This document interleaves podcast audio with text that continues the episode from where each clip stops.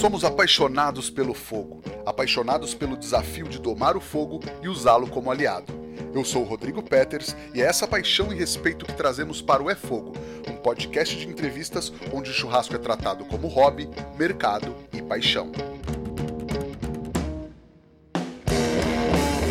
Ele é hambúrguer há mais de 10 anos, o primeiro blogueiro especializado em hambúrgueres do Brasil, é podcaster, youtuber, empresário, tudo que tem a ver com hambúrguer, ele tá no meio. É o Indiana Jones do hambúrguer nacional, Fabrício do hambúrguer perfeito. Bem-vindo, Fabrício. Nossa senhora, mano. Indiana Jones do hambúrguer. Pô, adorei, adorei, sensacional. Não é? Tá sempre em busca do cálice perfeito? Não tem essa do Indiana Jones? É, então, pô, assim, nunca ninguém tinha feito essa relação, mas eu achei incrível. Pô, eu, ainda mais eu que sou um fã dos, do, dos filmes dos anos 80, maravilhoso. Demais. Rodrigão, cara, muito obrigado pelo, pelo convite. Pô, tô acompanhando o seu trabalho aí com o podcast. Primeiramente, antes de qualquer coisa, parabéns pelo projeto. Tá muito foda. Você tá, pô, pra mim, que sou apenas um comedor de hambúrguer, é uma honra estar entre os caras que você tem convidado, meu, que eu tô ouvindo todos. Do caramba, incrível, sensacional mesmo. Valeu. Opa, legal, legal. Poxa, obrigado, cara. Fico feliz. Estamos aqui fazendo esse trabalho. Já tinha vontade de tirar esse podcast do papel há um tempo. A quarentena deu um, deu um empurrãozinho. Boa. Vamos lá. Fabricião, como você se apresenta para quem eventualmente não te conhece? Porra, que pergunta boa, cara. Mano, é, é, até é sempre um pouco até difícil de eu me apresentar. Uh, quando eu preciso, por, por exemplo, preencher formulários, né? Que se o cara pergunta profissão, eu coloco publicitário, porque essa é a minha profissão de, de formação. É, foi o que eu sempre trabalhei uh, como, como para ganhar dinheiro mesmo, foi na área de marketing e publicidade que eu trabalhei, isso até 2017, né? Uh, depois eu comecei a me dedicar exclusivamente ao hambúrguer perfeito. Mas se é alguém que eu preciso explicar o que eu faço hoje, hoje, sim, você precisa falar o que você faz hoje da sua vida. Eu falo blogueiro de hambúrguer. Basicamente, eu falo, ah, eu sou um blogueiro de hambúrguer. Ah, mas como assim? Eu falei, cara, eu ganho a vida comendo hambúrguer. Aí normalmente vem aquela reação, né? Porra, caraca, você tem o melhor emprego do mundo. Profissão do sonho, né? é uma profissão. Cara, eu, eu, eu brinco hoje com meus pais até. Eu falo, ó, porque obviamente meus pais não, não foram grandes apoiadores quando eu quis largar o meu emprego CLT de coordenador de marketing lá para poder comer hambúrguer, né? Eu imagino. Mas quando, ele, quando eles não me apoiaram muito, mas quando eu, eu decidi entrar nessa, é, realmente, cara, a ideia era ganhar dinheiro comendo hambúrguer. É um negócio que ninguém. Eu falo para meus pais, eu criei uma profissão lá em 2009. Eu, eu, é isso, sou blogueiro de hambúrguer. Hoje, 2020, junho de 2020, é, já tem outras formas. Eu acabei mas eu acabei tentando tangibilizar todo o ne meu negócio que sempre foi muito digital.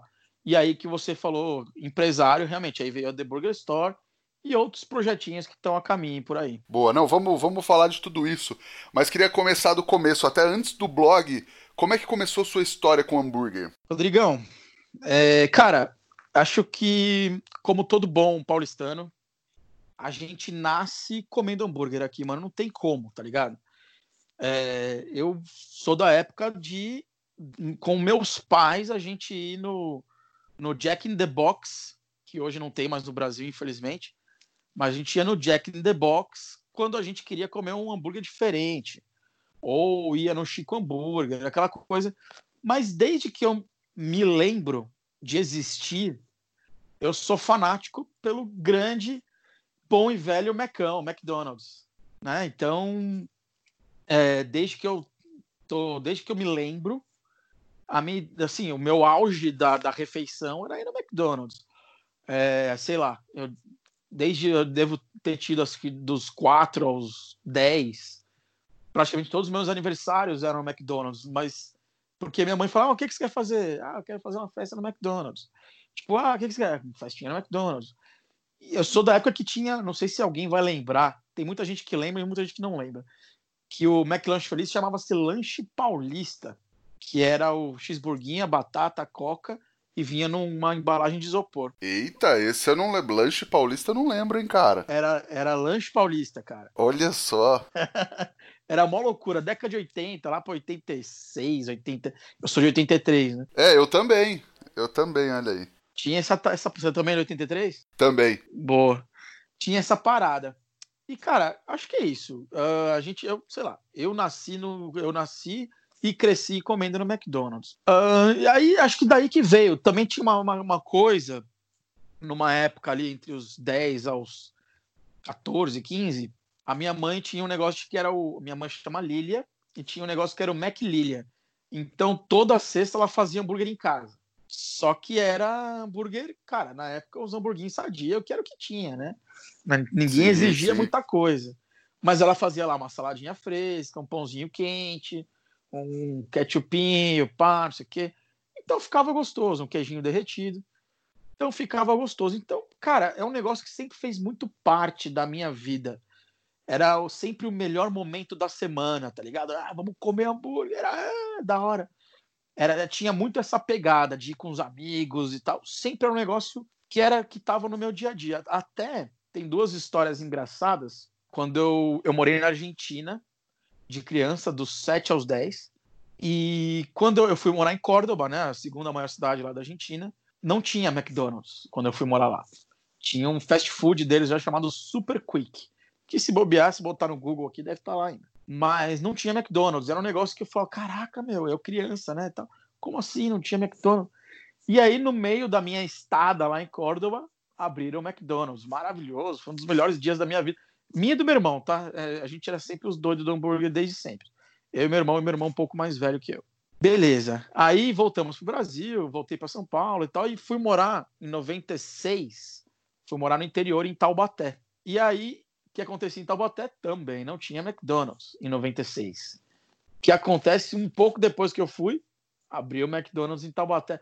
Então, tipo, cara, eu sou meio que um, um imã de abertura de McDonald's, tá ligado?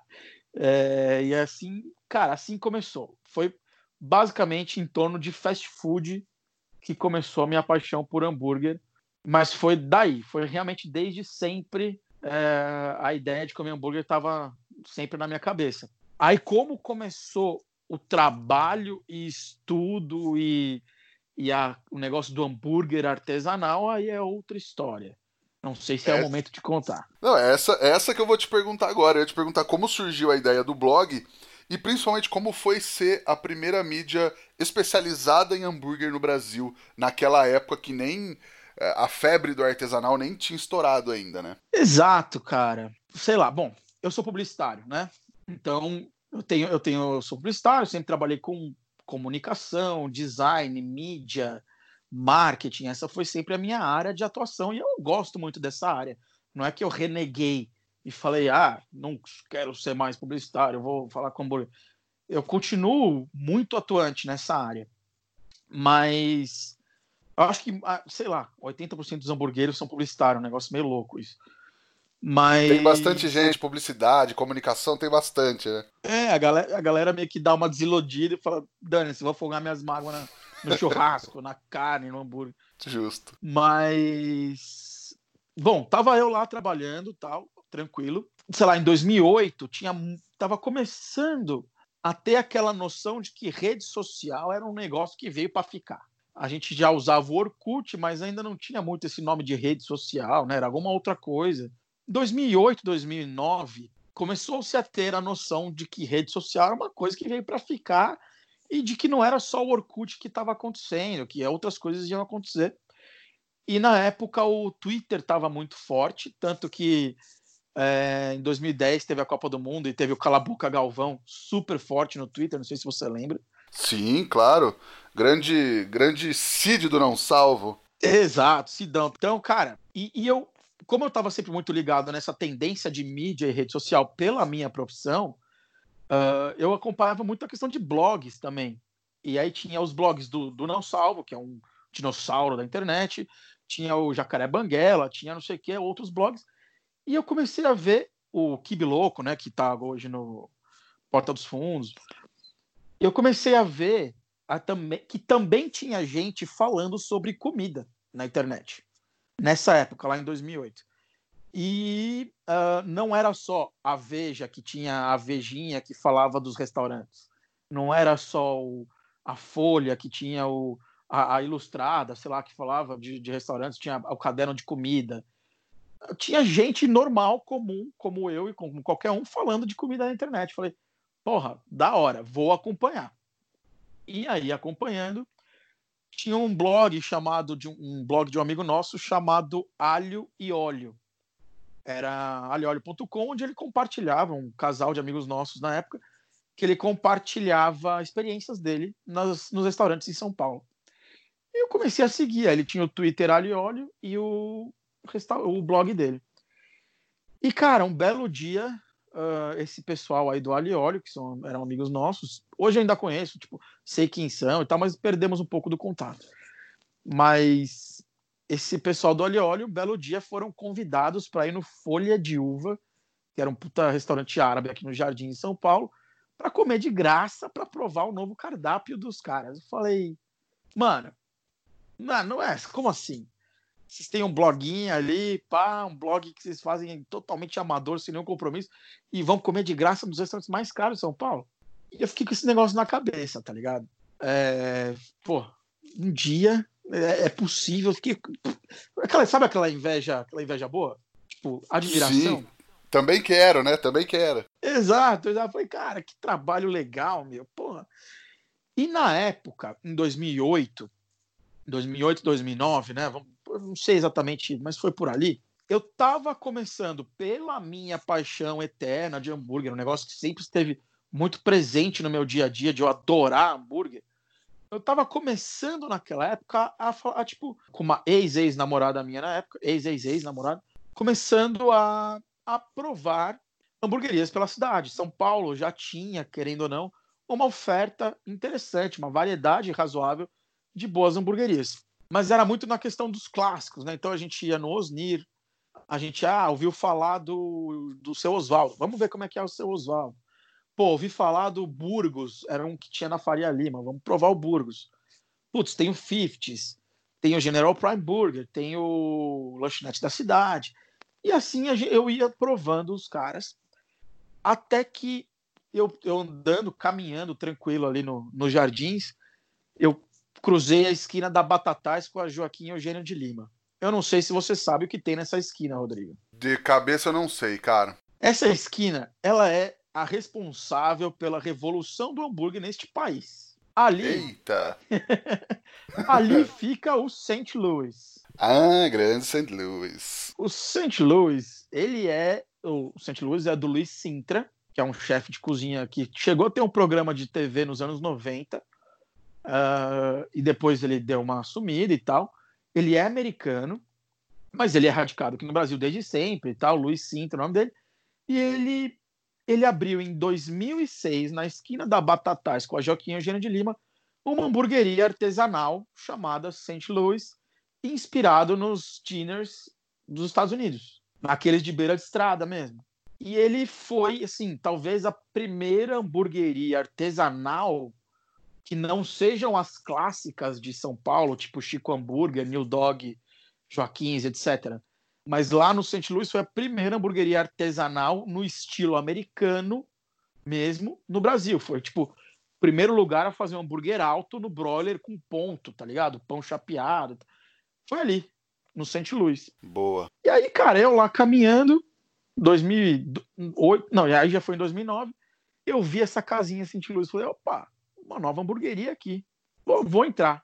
Entrei e, cara, no momento ali da, do, daquela. E aí o, o Luiz Sintra, até hoje, quando eu vou lá, ele fala isso, porque ele, ele vai nas mesas, ele fala com todo mundo. E aí, nesse dia, nessa primeira vez que eu fui no St. Louis, eu tive a ideia, na mesa do St. Louis, de falar, tipo, cara, eu vou fazer um blog onde eu vou compartilhar com as pessoas os melhores hambúrgueres da cidade. E, cara, é isso.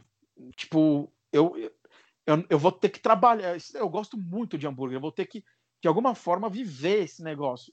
Se não vai ser fazendo, vai ter que ser comendo, tá ligado?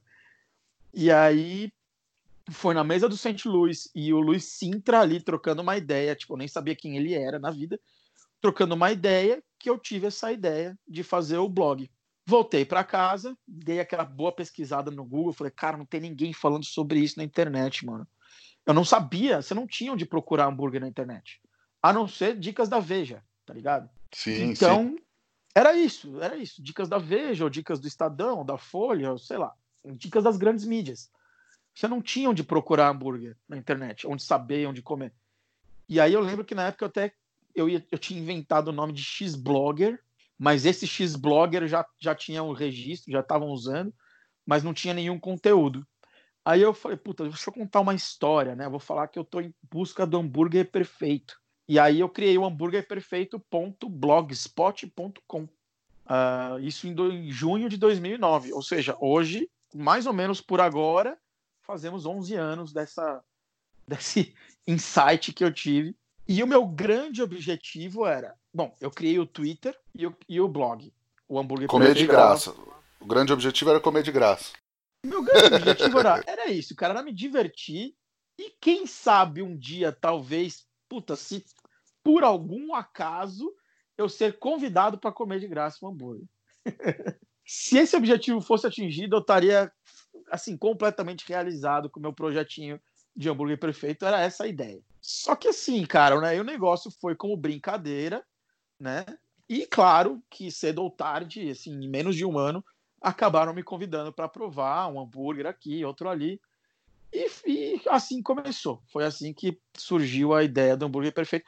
E na época, inclusive, eu, eu assinava tudo que eu criava como Mr. Bacon. É, não existia o Fabrício. Era, eu era anônimo e tal. Não tinha nenhuma pretensão de, de, de, de, de aparecer. Era só realmente para dar as dicas e chegar ali na, na maciota e, e provar e, e falar a real do negócio. Não deixa de ser ainda assim da mesma forma, só que hoje a maioria das hamburguerias conhece a, a minha cara de a minha cara gorda nos lugares ali, então é complicado. Legal. E já achou um perfeito, Fabrício? Ah, cara, não, não tem, né? Se eu... Cara, hambúrguer, assim, para mim, hambúrguer perfeito é o que eu tô comendo naquela hora. O último que você comeu, né? É o mais perfeito. Ou o próximo.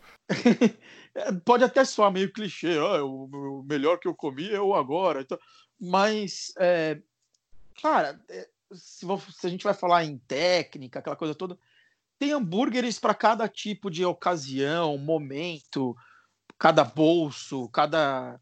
Tem vários tipos. Então, hoje a gente tem uma variedade tão grande de técnicas e sabores e estilos e que eu não consigo falar um hambúrguer perfeito mas tem vários que eu acho muito bons, assim, tá ligado? Mas o hambúrguer perfeito, a essência dele, de fato, veio do ranking. Veio de. Veio de. Eu vou falar qual é o melhor. E aí é um retrato daquela minha, daquele meu momento, daquele meu período em que eu tô provando as coisas e eu faço esse retrato. É a minha opinião, dou a quem doer, fazer o quê? Basicamente é isso. Justo. E mas o seu hambúrguer, se um dia você sei lá, vai fazer em casa tal, qual, qual é o estilo que você mais gosta? Mais alto, mais baixo? É, mais aspas, aspas, aspas, gourmet, fecha, fecha, fecha aspas? ou um x-saladão tradiça? Legal. Cara, aqui pra, pra. Eu vou te falar, eu tenho a minha receita do hambúrguer perfeito, né? Que assim, eu, eu me considero muito como um representante nesse meio da, da gastronomia na internet. Eu me considero muito um representante do consumidor, do cliente, mais do que do restaurante. Eu sou um cara que representa o cara, o cliente que vai lá comer. Eu sou desse lado da galera. Eu não sou o cozinheiro. Deixar isso bem claro para todo mundo, tá? Sempre legal, eu legal. deixar isso bem claro. Eu não sou o cozinheiro, embora, óbvio, pelo meu negócio, eu acabei me especializando muito em hambúrguer, estudando, indo atrás, me aprofundando. Então, assim, eu cheguei no meu. Quando eu vou fazer aqui em casa, para mim é aquela questão da primeiro tem toda a, a como é que fala? a tradição, né? A experiência. Eu gosto de fazer, de, de viver o negócio aqui do hambúrguer. Então eu gosto de escolher o corte, eu gosto de, de ver a porcentagem de gordura. A gente tem um moedor aqui em casa, sempre que possível eu gosto de moer a carne. para fazer tudo, sabe? A única coisa que a gente não faz aqui é o pão e não planta salada.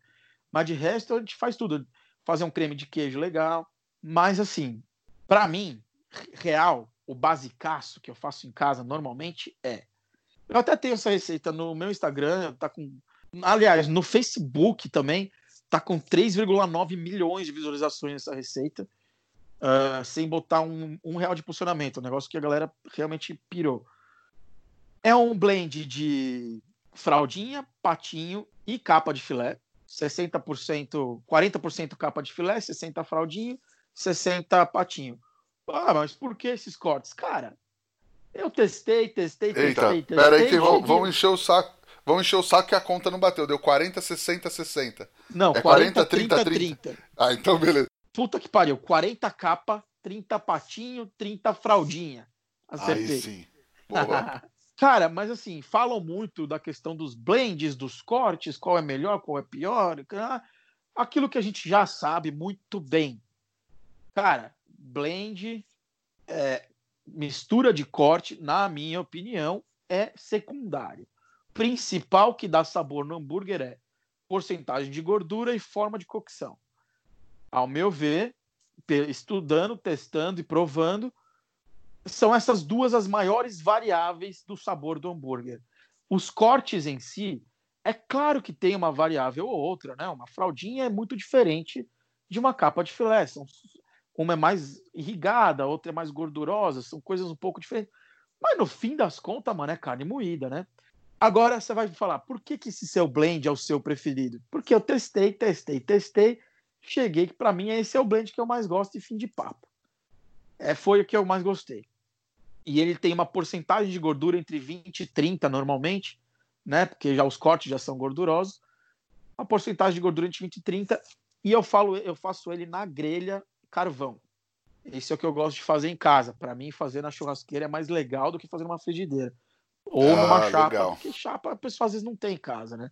Então eu prefiro, a pegada da churrasqueira, aquela questão da hamburgada pra galera mesmo. Aí, cara, é, uma fatia de queijo cheddar e uma fatia de queijo prato, misturada, né, uma em cima da outra. Bacon crocante, seja ele feito na chapa, na grelha. Se der, eu acho até que ele fica. O pessoal tem um preconceito do cão, mas quero que se foda. Um, um, fazendo micro-ondas, fica crocantaço, fica incrível. Cara, é isso. Uma maionese caseira ali, com tipo, bem suave, pãozinho quentinho, e é isso. X-Bacon clássico. Clássico. O clássico é sempre muito bom, né? Não é à toa que é clássico. Cara, para mim é isso, mano. Os hambúrgueres. É claro que o pessoal acaba acaba querendo inventar muito a questão de. O pessoal quer, diferenci... quer se diferenciar nos hambúrgueres, né? Quer colocar o seu toque pessoal, seu negócio lá e tal. Mas no fim das contas, mano, hambúrguer é pão, carne e queijo. O que vier depois disso é enfeite, é, é outro. A galera vai dando toques para dar outro sabor. Eu gosto, por exemplo, muito de picles no hambúrguer, que eu acho que é o tipo de coisa que dá aquela quebrada na gordura do bacon ou da carne, e ele traz um frescor, assim, é um complemento, é um contraste muito legal, que eu acho que dá o sabor do picles. Mas, no fim das contas, hambúrguer é pão, carne e queijo. E não tem muito como fugir disso. Justo. Cara, e aí, você estava falando do ranking, logo no começo, você começou. É, como e o que você avalia? E qual é o grau de subjetividade que você acha que tem? Você falou que era um retrato do momento que você está passando, e ainda que seja uma avaliação sua, deve ter alguns parâmetros que batem com o gosto da galera que, que vê o blog, que vê o seu ranking, por exemplo, né? Com certeza, Rodrigo. Cara, é o seguinte, o ranking, o primeiro ranking que eu fiz de hambúrguer foi em 2010. Então, e ele começou com 30 hamburguerias. O ranking ele, ele foi uma, uma, um caminho natural de quem segue, de quem criou um negócio chamado Em Busca do Hambúrguer Perfeito, tá ligado? Ele foi um caminho natural, assim, as pessoas imploravam na época, pediam muito para fazer qual é o melhor hambúrguer, qual é o melhor hambúrguer. E no começo eu não queria muito me comprometer e tal, mas de cara eu percebi, se eu não fizer isso, não vai fazer muito sentido esse trabalho. Tipo, de eu realmente fazer essa listagem dos meus preferidos. Então foi basicamente uma, uma evolução natural do trabalho, eu tinha que ter o ranking. Isso lá em 2010, que foi o primeiro que eu fiz, que obviamente quem ficou em primeiro foi o St. Louis. Mas é, critérios. Cara, eu fui com o tempo estudando esse negócio de hambúrguer. Então, basicamente, o primeiro ranking, para mim, era assim: mordi, gostei, foda-se, é isso. É isso. Eu não via muita coisa, não tinha muito critério e tal, mas porque era uma puta de uma brincadeira. Não tinha, não tinha compromisso com nenhuma. Não tinha, tipo, não, era minha opinião e fim de papo. Com o passar do tempo, eu fui fazendo rankings pelo menos anuais e depois fazendo rankings anuais e regionais. Então, eu fiz o ranking de Brasília, do Rio de Janeiro, de BH, de Vitória, de algumas regiões do interior de São Paulo e tal. Uh, e aí, cara, é tanto hambúrguer, tanto hambúrguer, mas tanto hambúrguer, tanto hambúrguer, que eu venho comendo nesses últimos 10 anos. Eu não consigo, depois eu vou tentar fazer uma conta, mas sei lá, é tanto hambúrguer que eu comi que você tem que começar a criar certos parâmetros para diferenciar. Então, assim, é, eu, fui, eu fui estudando o negócio de hambúrguer, tanto a forma de fazer, quanto a forma de servir, quanto a forma de, de tudo, de comer, de provar, de entender, de viver o negócio, para criar referências. Então, assim, uh, primeiro, o, o, a primeira parte de corte, vai, são as técnicas de hambúrguer. Então, se eu vou comer um lugar que vai me fazer um smash, eu tenho que saber, tá, qual que é o ponto desse smash? Ah, ele é, é qual que é o ponto não, qual que é o tamanho desse smash? Normalmente é um smash um pouco menor, então eu não vou exigir ponto desse cara. Agora é um smash de 100 para cima, se ele me perguntar o ponto, eu tenho que exigir ponto. É, sei lá, esse é um, é, um, é um parâmetro. Agora, se é um hambúrguer alto na, na grelha, no broiler da vida, ah, é um hambúrguer de 150 para cima, pô, eu tenho que exigir ponto desse cara. Então já tem que mais um negócio. Ah, é um hambúrguer na chapa. Pô, se é na chapa, ele tem que ter uma crostinha. Se ele me perguntar o ponto, ele tem que entregar o ponto. Beleza, são critérios que eu já vou vendo. Aí, uh, pão. O pão tá quente, tá chapeado, isso é critério para todo mundo. O cara tem vários tipos de queijo, tem um queijo só. Qual é o queijo que ele está usando? Tem queijos que tem mais, ele precisa vir mais derretido que outros. Sei lá, gorgonzola, ele não precisa ser tão cremoso. Agora, um queijo prato, ele tem que estar tá esticando e puxando. Então, eu vou vendo esses, essas nuances que me vão, por exemplo, o cara não me mandou um pão quente, pô, já vai lá para baixo na lista. Já esse aqui já está no, no corte lá para baixo. Só que é tanto lugar e tanto lugar que eu tenho que anotar tudo que eu, que eu provo. Hoje meu ranking tem 100 hamburguerias. Obviamente eu não fui em 100 hamburguerias em um ano. Não dá, tá ligado? Então eu vou referenciando tudo que eu provei nos últimos dois, três anos. Eu tenho anotação de tudo, eu tenho foto de todos os lugares e tenho a experiência do negócio. Uma coisa que conta muito para eu diferenciar no meu ranking, por exemplo, se os hambúrgueres eles estão muito parecidos, é, os dois estão ótimos, estão muito bons, são feitos numa mesma técnica. Aí eu vou para outros outras notas de corte. Tipo, tá, qual que é o preço? Pô, um custa 50, outro custa 25. O que custa 50 já cai uma posição. O atendimento de um foi super legal com relação ao outro, sei lá, também já muda. o ambiente, o cara tem um puta ambiente com uma proposta legal, ou o cara tem um nenhuma decoração, nenhuma proposta, nenhuma. Tudo isso vai moldando o ranking. E o pior de tudo é eu, eu conheço os donos de todas essas hamburguerias. Eu, eu, eu, acabo conhecendo todo mundo. Das 100 hamburguerias, eu conheço os donos das 100 hamburguerias. Então eu tenho que criar um ranking baseado em no meu paladar, mas baseado em muita coisa técnica e eu tenho que dissociar o dono da hamburgueria da marca, porque senão eu tô, vou estar falando uma mentira pro meu público. Eu, ah, eu gosto desse cara, ele trabalha duro, mas puta, o hambúrguer dele não tá tão bom quanto o outro cara que, sei lá, eu conheço, mas, mano, não é tão legal. Dane-se, eu tô falando do, do, do, do hambúrguer. Então, o meu compromisso maior, no fim das contas, é com o público saber a minha opinião. Você falou de subjetividade, né? Então, assim, no fim das contas, eu tenho todas essas referências que eu vou tentando moldar o meu hambúrguer. E aí eu vou colocando eles em blocos. Tipo, ah, esse aqui vai para esse bloco aqui dos 20 dos 20 últimos, vai. Aí esses aqui tá nesse bloco aqui, aí eu vou separando em blocos e vou organizando. E cara, é to... no fim das contas, é óbvio que se a pessoa quiser ir nos, nos 30 primeiros hambúrgueres do, do meu ranking e falar que aquele lá é o preferido dela, eu vou falar, pô, maravilha, com certeza, tá certo. Em São Paulo tem muito mais de 30 lugares que fazem um puta do hambúrguer. Mas eu, eu, eu, tenho que, eu tenho que fazer, eu tenho que fazer uma listagem. Quem ocupa o segundo não ocupa o terceiro, quem ocupa o terceiro não ocupa o quarto, entendeu? Então, nessa parte é subjetivo. Aí é o meu, o meu gosto, o meu paladar na hora ali naquele momento que eu vou morder.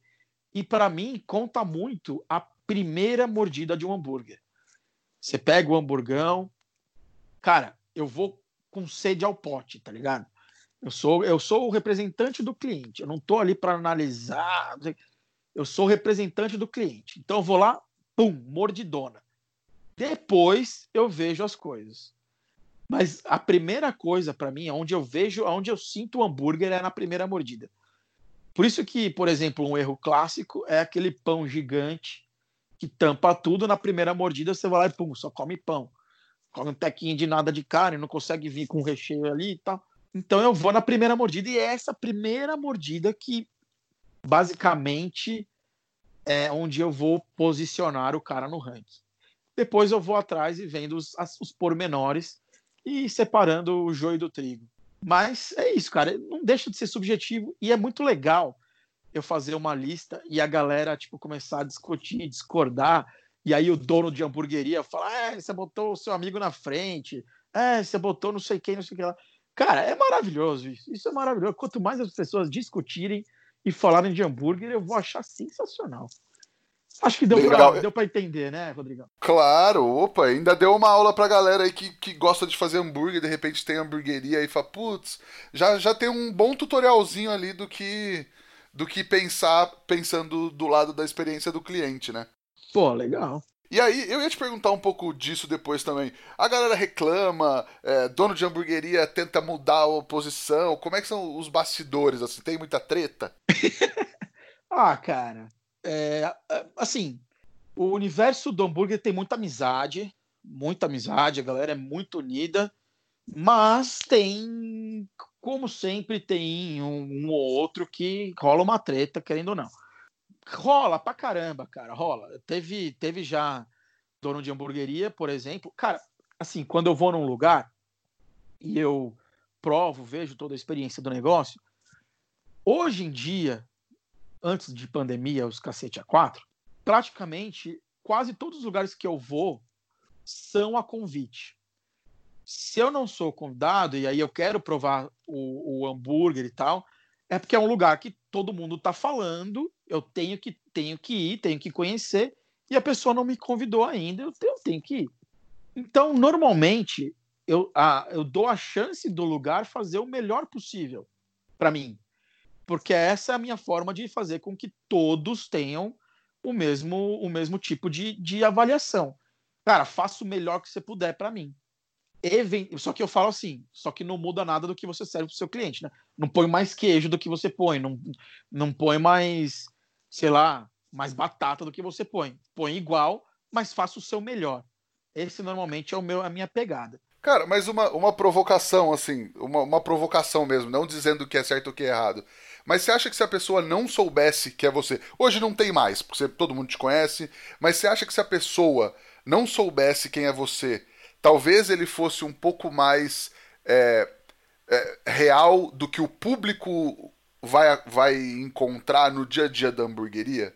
Não sei se. Não tô falando que sim ou que não. Cara, eu concordo com esse ponto. É um, é um ponto plausível, super plausível. Mas aí é um erro da hamburgueria. Aí é um erro que a hamburgueria, tipo, porra, ela não pode tratar um cliente melhor do que outro. Ela tem que tratar todos iguais e da mesma forma. Por isso que eu falo, cara, se você tá fazendo, se você entregou esse hambúrguer para mim e eu gostei, tente entregar isso sempre.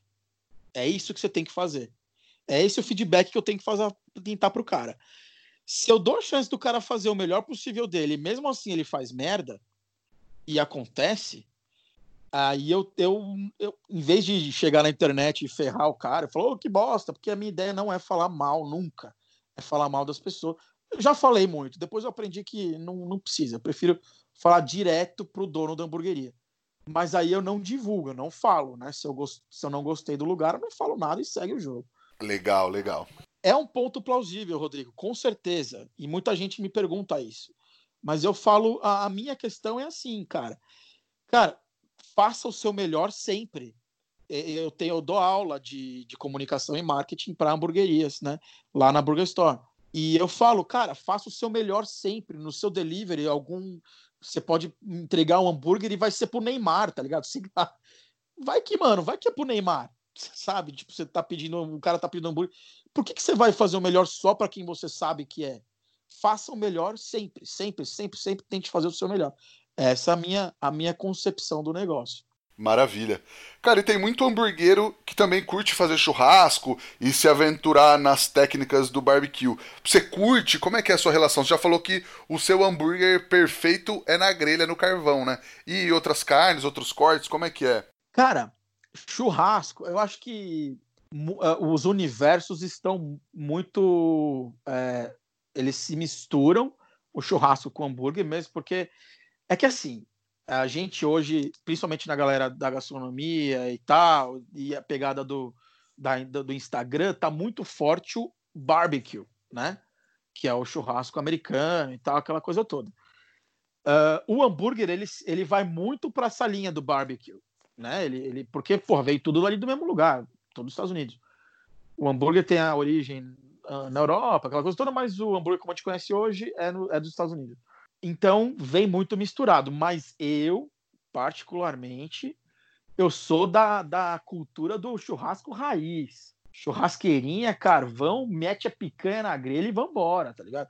Me, me vê uma linguiçinha, corta ali a linguiçinha com vinagrete. Mano, churrasco caseirão, raiz, que eu aprendi com meu pai. Essa é a minha pegada de churrasco. Churrascão tiozão. Churrascão tiozão, velho. E maravilhoso, tomando uma cerveja, pá. Eu adoro, adoro isso, adoro, adoro, acho incrível, acho foda. Tanto que eu tô, eu tô hoje em dia, eu tô sentindo até falta de um lugar que faça uma boa picanha, tá ligado? Que a galera só vai pro, mano, eu vou fazer um, um flat iron, eu, eu, eu tô aqui fazendo meu, meu, sei lá, shoulder. É, é legal, é do caralho, é gostoso, é delicioso, claro, é maravilhoso. Mas, porra, cadê minha picanha que eu fazia com meu pai aqui com sal grosso, caralho? Sabe? Eu tenho muito essa pegada do churrasco raiz, caseiro. Sal grosso não tem mais também, é só não tem. sal de parrilha, sal entrefino. A, assim, eu acho que, cara, hoje em dia, por exemplo, eu moro num apartamento minúsculo, aí eu tenho tanta essa necessidade de fazer churrasco, que eu comprei uma churrasqueirinha, que eu faço com um briquete, que eu, eu testei, fiz na varanda e não sai fumaça. Porra, maravilhoso. Quer dizer, sai pouca, né? Não é que não sai, sai pouca fumaça. E ninguém tá. Eu já fiz uns dois aqui, ninguém tá me enchendo o saco aqui em casa, tá beleza. Mas um, uma coisa que eu, que eu tô pirando, eu nunca vou deixar, mano, minha picanha, aquele meu triângulozinho de 900 gramas perfeito, eu nunca vou deixar minha picanha de lado. Mas um corte que eu tô achando incrível, fodaço, e que, tipo, tá, eu tô conquistei até meu pai, porque meu pai é um tradicionalista, conquistei até ele, é o Denver. O, o aceizinho, o miolo do acém, maravilhoso com aquele, com aquele marmoreio incrível. E aí eu faço nesse estilo mais moderninho que a galera tá fazendo aí, que é tipo, ali, pá, não sei o que, temperatura, né? E aí jogo, jogo um maldo em cima ali, depois que corta, não sei o que. Cara, esse eu vou confessar, tá ficando incrível. Mas eu ainda sou, tipo, do, do da picanha mesmo, da, das antigas, churrasco das antigas. Gosto de um puta de um evento de churrasco, como os, as, as defumações em geral, os hubs, acho incrível, pesquiso também. Pô, fiz várias aulas com o Panhoca, com o próprio Barcelos, para entender e tal. Mas ainda, para mim, nada substitui o tradição, tradicionalíssimo churrasco brasileiro da picanha com linguiça, vinagrete e farofa, tá ligado? Delícia. Vixe, até deu fome aqui também, viu, cara? Falo nada. Pra te falar bem a real, cara, a gente tem um restaurante aqui, a gente tem uma parrilha, eu e minha esposa. Hoje a gente tá fechado, a gente tá gravando numa terça-feira. A gente tá indo, depois dessa gravação, lá fazer um hambúrguer, que a gente tá com vontade de comer hambúrguer, que só faz dois dias que a gente não come. Cara, Mas tô é... se bobear, eu vou botar um carvão na minha churrasqueirinha aqui também e fazer alguma coisa.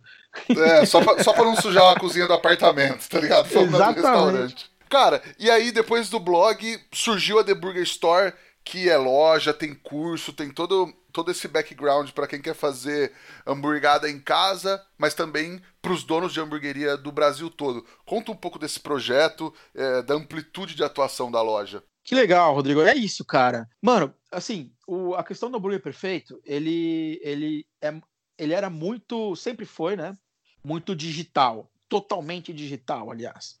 Então eu tinha o ranking, aí eu tinha o Instagram, Aí eu tinha o Facebook, eu tinha o Twitter, aí eu criei o YouTube, aí eu criei um podcast e estamos lá gerando conteúdo sobre hambúrguer para todo lado.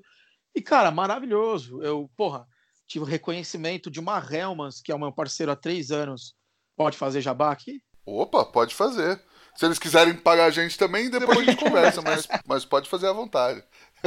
Não, tive o reconhecimento, cara, de uma puta multinacional como a Helmans da Unilever, que é um patrocinador do Hambúrguer Perfeito há três anos, da McCain, que é um patrocinador do Hambúrguer Perfeito também há três anos, entre outras marcas, é, mas tipo, essas são multinacionais, gigantes, assim, e os caras olhando pro gordinho, falando de hambúrguer na internet, falei, cara, que legal.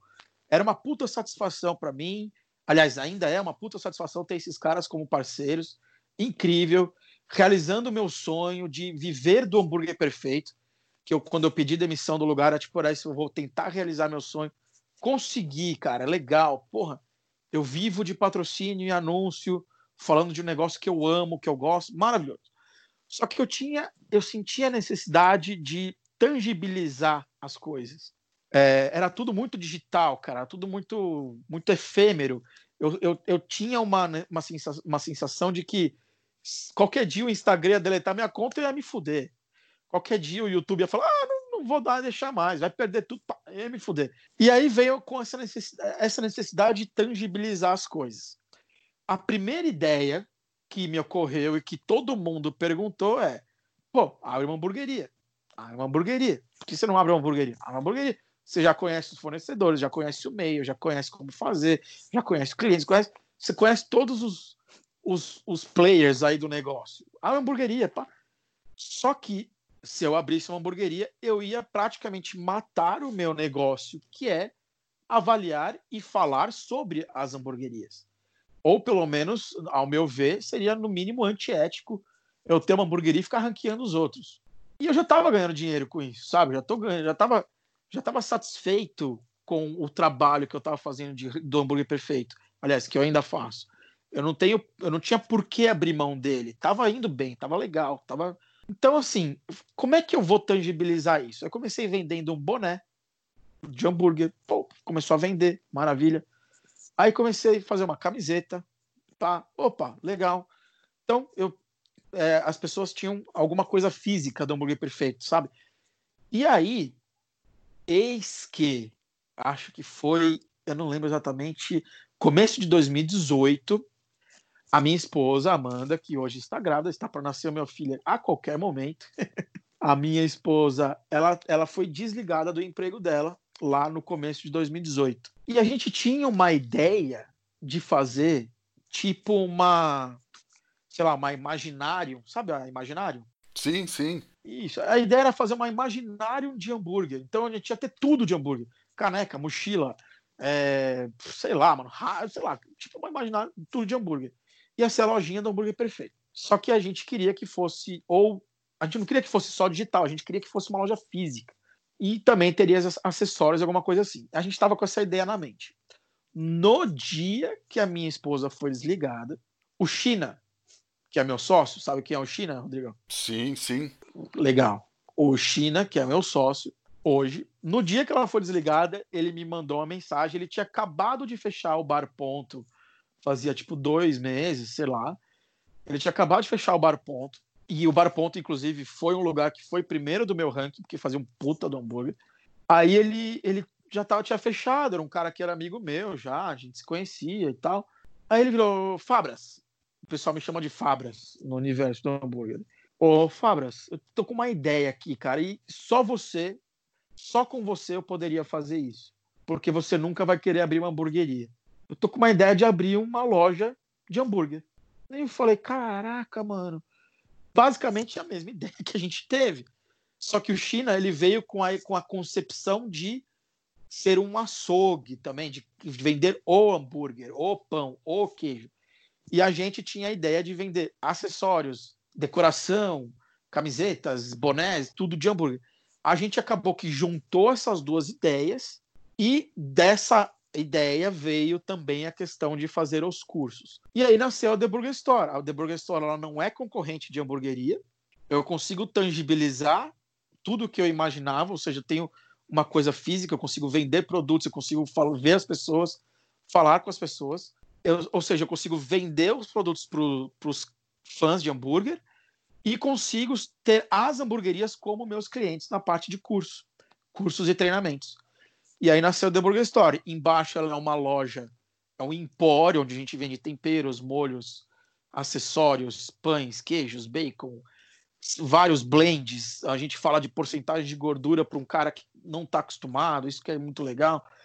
Então, a gente cerveja, beleza? Esse é o andar de baixo. O andar de cima é uma cozinha completa dedicada a cursos e treinamentos.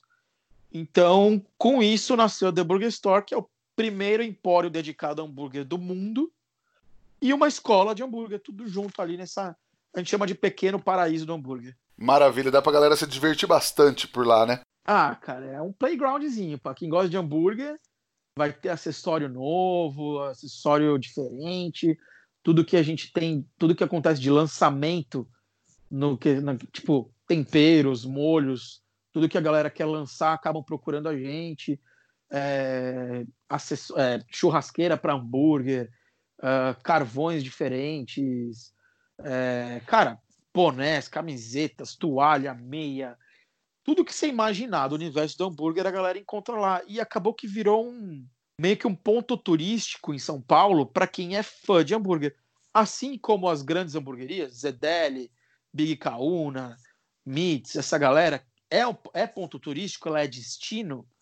Acabou que a The Burger Store, para quem é fã de hambúrguer do Brasil inteiro, aliás, até de outros lugares, veio gente do Paraguai, da Argentina, tipo, veio conhecer a Burger Store.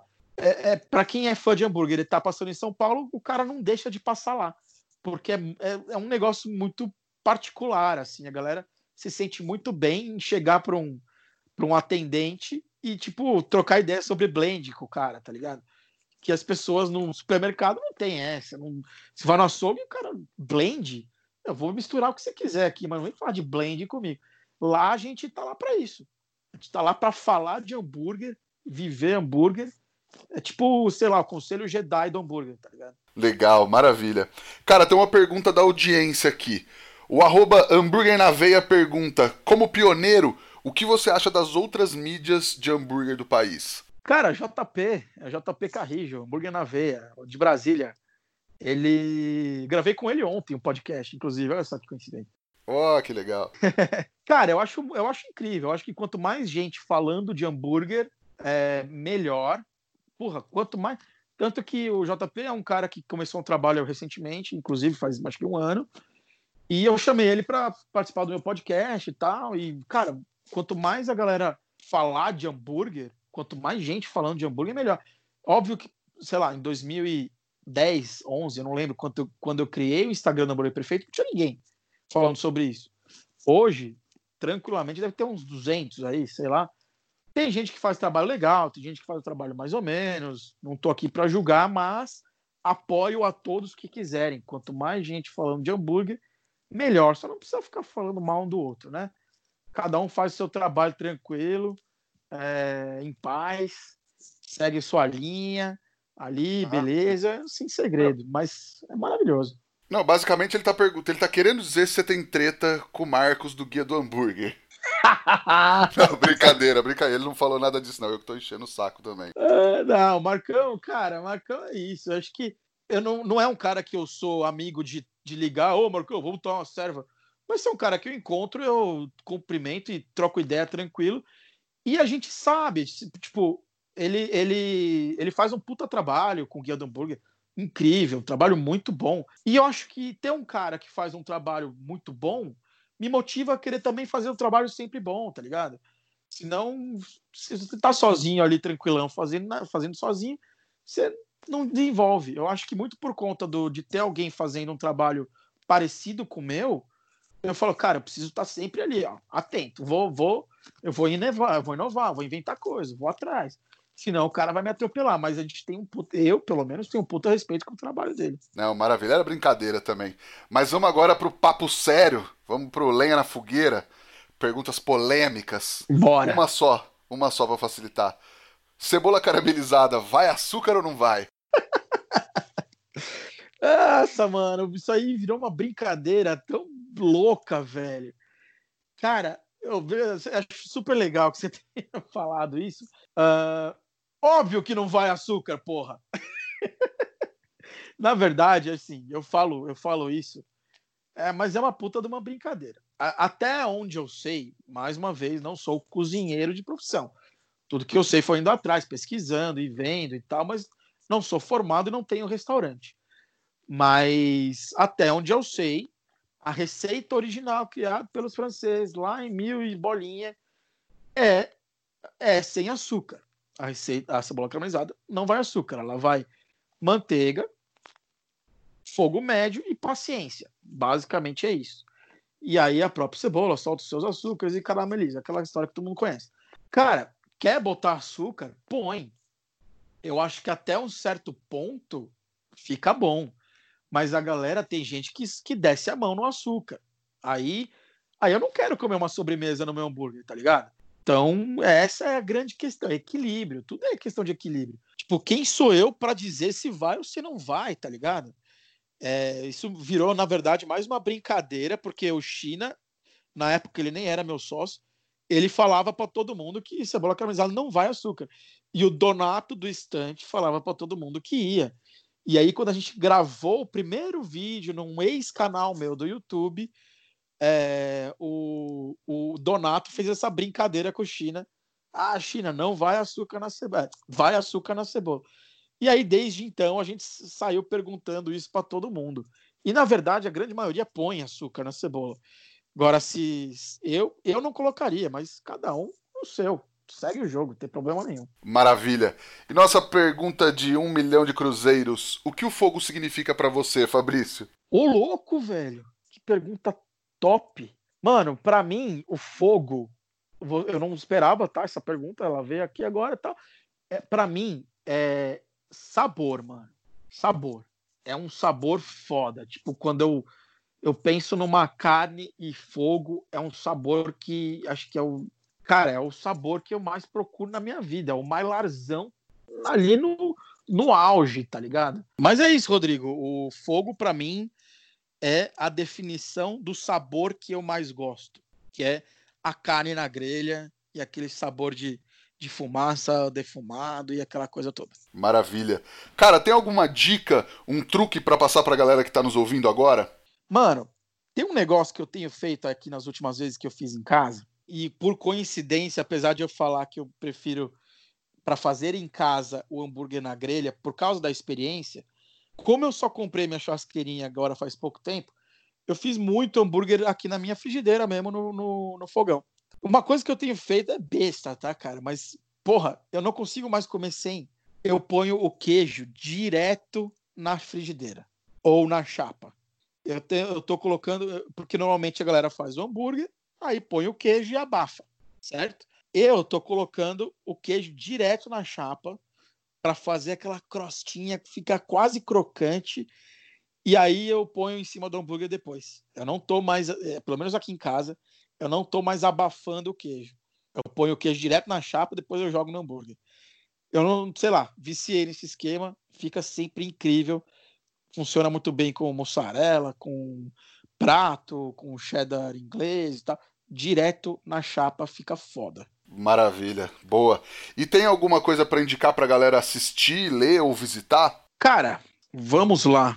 É... Ó, uma dica legal pra galera seguir, eu não sei se você segue, Rodrigo, é o Coma com os Olhos. Já ouviu falar? Opa, senhor CCOO de Sorocaba, trocava, trocava muita ideia com ele. Tinha, tinha um blog, depois eu vou te contar essa história. Eu tinha um blog em 2013 de hambúrguer, então, lanches e tal. Trocava muito e eu morava em Sorocaba. E eu não o conheci, eu não o conheci pessoalmente, mas a gente tinha muitos amigos em comum, porque ele era da publicidade, eu trabalhava em TV e trocava, a gente trocava muita figurinha na internet. Porra, que incrível. O, o Coma com os Olhos, o, o Itamar, né? O nome dele é Itamar. Grande Itamar. É, o Coma com os Olhos foi um blog que ele veio antes do Hambúrguer Perfeito, acho que era de 2007, sei lá. E, cara, ele, ele hoje ele tá indo muito bem no Instagram de novo, né? Porque ele deu uma parada e agora ele voltou no Instagram bombando. E na época, lá em 2007, ele, ele, ele bombava, pelo menos eu acompanhava ele, bombava pra caralho. E ele, é, por conta própria, iniciativa própria dele, colocou um banner do Hambúrguer Perfeito lá. Eu tenho certeza que até hoje, muito, muito, muito da minha influência no universo do hambúrguer veio de seguidores que ele me, me, me levou. Porque, cara, é, foi do nada, assim, eu vi lá. E eu, eu tive a oportunidade de falar isso para ele. Falei, cara, eu agradeço. Desde lá de 2008 eu nunca não te conheci. Eu não conheço ele pessoalmente, mas hoje eu tenho contato dele. E eu falei isso para ele. Falei, cara, obrigado. De verdade, a força que você me deu lá atrás, sem eu nunca ter pedido, com certeza hoje faz muita diferença. Foi incrível. E o trabalho que ele está fazendo hoje no Instagram, é, como com os olhos, puta, tem que seguir, tem que seguir. É muito foda, é muito legal. Legal. E Fabrício, quem quiser acompanhar e por acaso não te segue, aonde te acha nas redes sociais? Opa! É, Instagram Hambúrguer Perfeito.